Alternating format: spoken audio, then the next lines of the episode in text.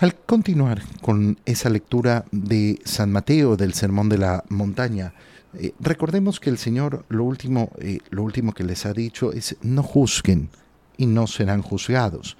Pero decíamos el día de ayer que ese no juzgar no implica no hacer juicio sobre el bien y el mal, y de hecho inmediatamente nos manda a hacer un juicio, un juicio no sobre la persona, sino sobre las cosas que son santas y sagradas.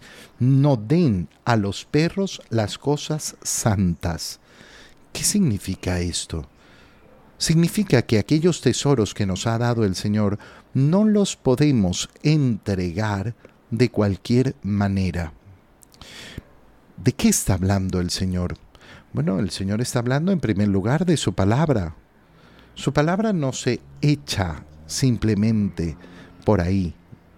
Mira, a, veces eh, las personas a mí me dicen, no, no me salgo de este grupo porque mandan cosas buenas también. Cosas buenas también después de mandar un pocotón de porquerías. ¿Qué significa? Significa que por el mismo medio por donde te llega la pornografía, mandan después el Evangelio del día.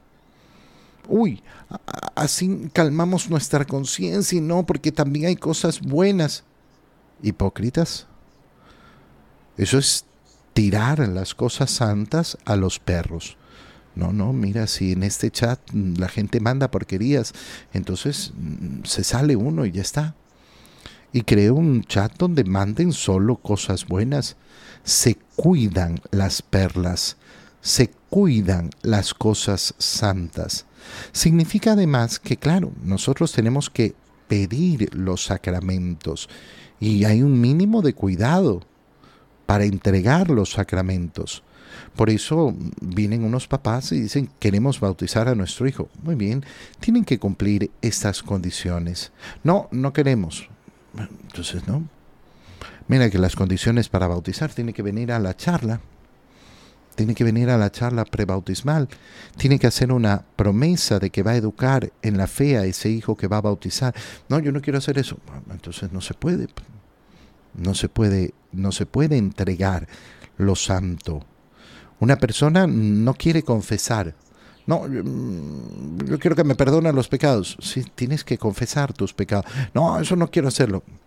Entonces no puedo darte la absolución, no puedo darte las cosas santas si es que no tienes la humildad necesaria para reconocer tus pecados. Si una persona no está en condiciones para recibir la Eucaristía, entonces no hay que echarla a los perros.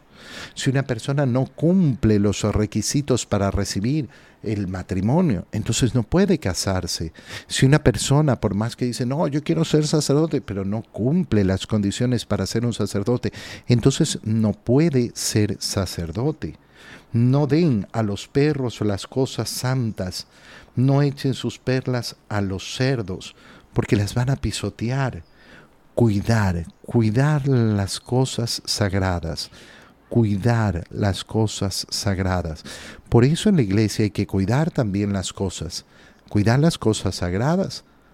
Uno no tiene eh, la Eucaristía ahí, nada más dejada, botada, no, la cuida.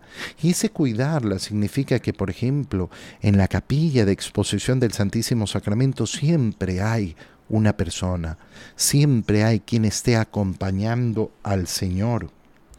Traten a los demás como quieren que ellos los traten a ustedes. Un principio tan básico. Y el Señor dice, miren, en esto se resumen la ley y los profetas. A ti te gusta que te mientan, a ti te gusta que te roben, a ti te gusta que eh, la gente envidie tus cosas, a ti te gusta eh, que te asesinen. No. trata a los demás como te gusta que te traten a ti. Es muy sencillo. No tenemos que buscar un gran criterio para saber cómo debemos obrar. Simplemente tenemos que darnos cuenta de aquello que a mí me agrada. A mí no me gusta que jueguen conmigo, a mí no me gusta que me agredan, a mí no me gusta que me maltraten. Bueno, lo mismo haré con los demás. Entren por la puerta estrecha. ¿Qué quiere decir esto? Esfuércense esfuércense verdaderamente. El camino del cristiano es un camino de esfuerzo. Recuerda, estamos leyendo el Sermón de la Montaña, ese Sermón de la Montaña que ha comenzado justamente con el Señor diciéndonos eh, eh, lo que va a ser el cristianismo, cuál es el camino, cuál es el camino que Él propone. Y el camino que Él propone es un camino estrecho, es un camino que cuesta. Cuando nos viene el pensamiento de, pucha, pero es muy difícil, sí, bueno, el Señor nunca te ha mentido. Nunca te dijo que seguirlo iba a ser facilito. Nunca te dijo que seguirlo iba a ser una acción divertida, de ir bailando, ir... No, no, no. Esfuércense por entrar por la puerta estrecha, porque ancha es la puerta y amplio el camino que conduce a la perdición.